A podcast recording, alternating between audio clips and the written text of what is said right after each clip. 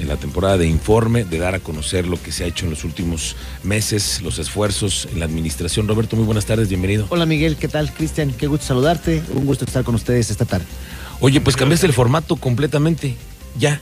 Determinaste ya, ya los eventos masivos, estos de la saludadera, La ceremonia. las ceremonias, estas. Tú le quitaste ya el rostro a los informes. ¿Por qué lo decidiste así? Sabes que yo creo que preguntaba yo ahí en casa a los familiares, amigos, que si en, real, que realidad estaban esperando que llegara esa fecha del año como para asistir al evento del político. Nadie, nadie jamás está esperando con ansias locas ir a escuchar al gobernante. Entonces decidimos hacerlo de forma distinta, no vamos a gastar lana.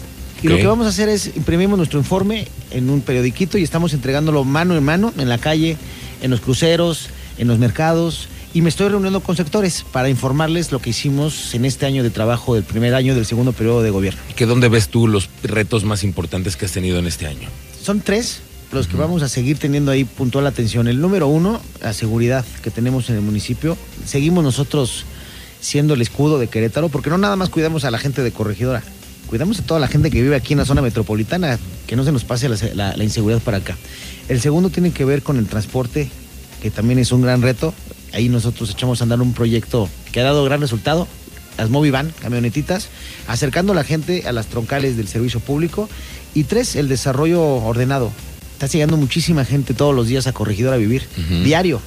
Entonces, la idea es tener una ciudad planeada y ordenada. Entonces, esos son los tres grandes retos que tenemos el día de hoy en Corregidora. Oye, en el tema del transporte, ustedes van a ser además de punta de lanza a partir del próximo mes. Es el arranque del nuevo modelo de transporte público que se va a hacer en el municipio de Corregidora. Pero a ver, cuéntanos tú este proyecto que ustedes tienen para acercar las rutas troncales, acercar, porque no- lame- lamentablemente hay que decirlo, el transporte público no es eficiente y los alcaldes lo saben, pero no, no, ustedes lo que tienen que hacer es resolver el problema, ¿no? Sí, porque ahí está, ¿no? Entonces los vecinos te dicen, oye, ayúdame, este, aunque sea un tema eh, de, otro orden de gobierno, estamos nosotros atendiéndolo.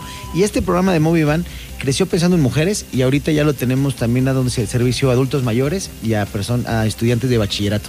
Entonces, lo que hacemos es que en las colonias este transporte pasa por las personas y los acercamos a donde está el Crobús para que puedan venir a la zona metropolitana o a otros lugares. Oye, eh, le has puesto atención al tema de la educación, de que nadie se, se- por, por el tema de la- del transporte, por la beca, que nadie deje de estudiar. ¿Cómo, cómo has eh, entendido esta dinámica de la sociedad que exige esta parte, pero también sacarlos de las drogas a los chavos y buscarles otro camino? El deporte es Sí, otra sí. de tus áreas, ¿no? Claro, tres, tres ejes importantes. Yo lo tengo bien claro que es por donde crecen las grandes ciudades del mundo y que tiene que ver con educación, con deporte y con cultura.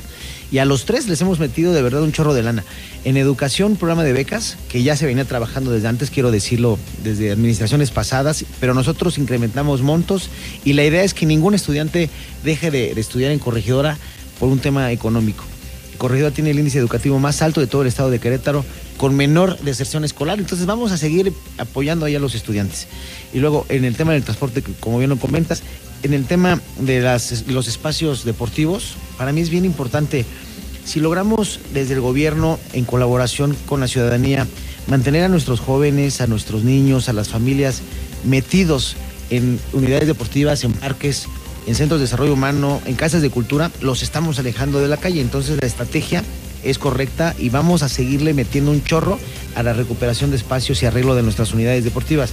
Y la parte cultural, bueno, con un proyecto turístico importantísimo que estoy ahí eh, empeñado. Picando piedra, ahí sigues con el tema de no la pirámide quitar, del pueblito. No lo voy a quitar de verdad, estimado Miguel. ¿En, en qué va, digamos, en qué porcentaje de lo que tú quieres en el proyecto de la pirámide, en qué vamos? Entre el 40 y el 50%. O sea, que es apenas todavía. la- Todavía. ¿Y qué es? ¿En dónde es? Mira, proyecto Distrito Corregidora, una serie de elementos para que sea imperdible venir a Querétaro, sea por aire o por tierra, o lo que vivimos aquí, que tengamos que visitar Corregidora. La pirámide que estuvo literalmente pues dormida mucho tiempo, ahorita ya la estamos limpiando, vamos por la segunda cara. Estoy haciendo gestión en México con el Instituto Nacional de, Monumentos, con el INA, para que me autoricen la tercera cara traen ahí una visión medio compleja que, que luego no entiendo, pero bueno, vamos a seguir tocando piedra para que nos, nos autoricen esa tercera cara. Y además, alrededor de esta pirámide, con la ruta de los museos, la ruta religiosa, tenemos un proyecto de una Virgen Monumental en la colonia Emiliano Zapata, una plaza cultural donde vamos a proyectar ahora para el, tema de, muertos, el Día de Muertos, un videomapping, y esto es gracias al, apoyo del gobierno del Estado. Vamos a tener un videomapping para que todas las familias disfruten de un espectáculo de luces, de láser, sonido, etcétera. Va a estar bien padre. Entonces, seguirle dando mucho el tema del turismo. Yo creo que se mueve la economía, sin duda se mueve la economía, el desarrollo social y hay, un beneficio eh, importante para poner a Corregidora en el lugar que le corresponde en tema turístico.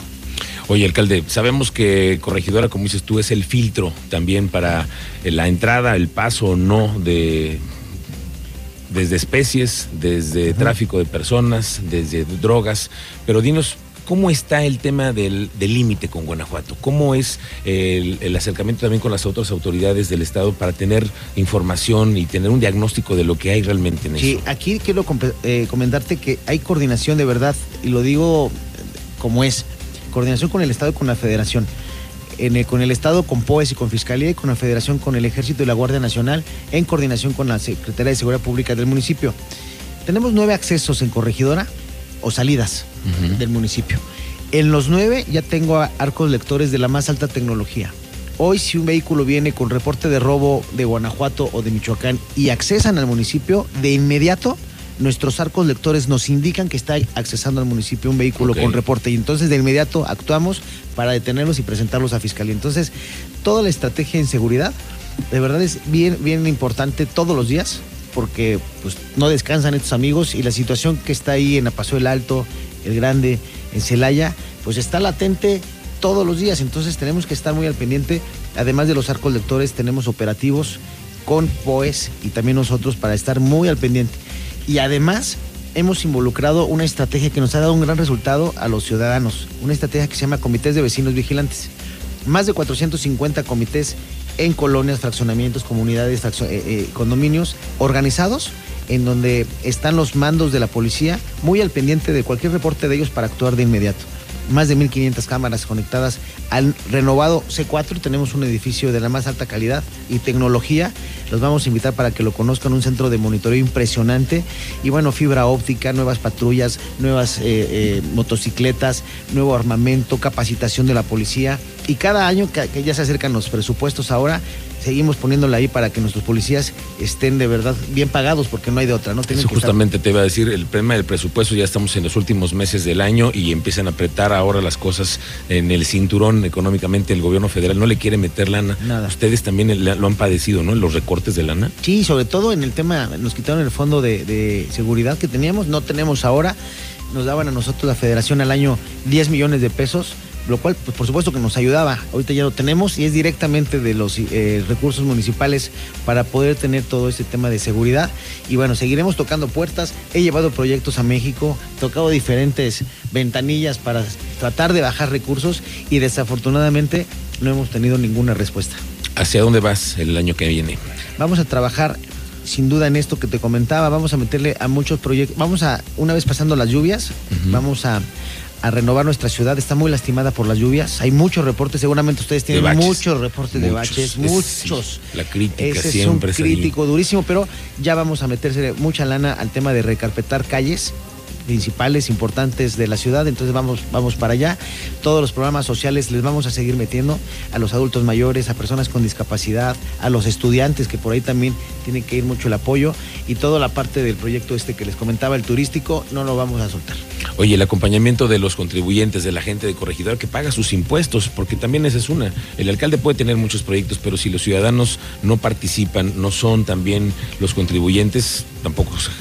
Fíjate que yo tengo algo bien claro y al final los presidentes municipales, dentro de todo lo que nos convertimos entre abogados, arquitectos, consejeros matrimoniales, todo lo que hacemos en la presidencia municipal, lo que sí no puede fallarnos es que tengamos nuestra ciudad limpia y en orden. Cuando un vecino abre la puerta de su casa en la mañana, debe de encontrar la luminaria prendida, el árbol podado, el bache tapado, la, la unidad deportiva digna, una policía cerca. Entonces, eso es en lo que yo estoy.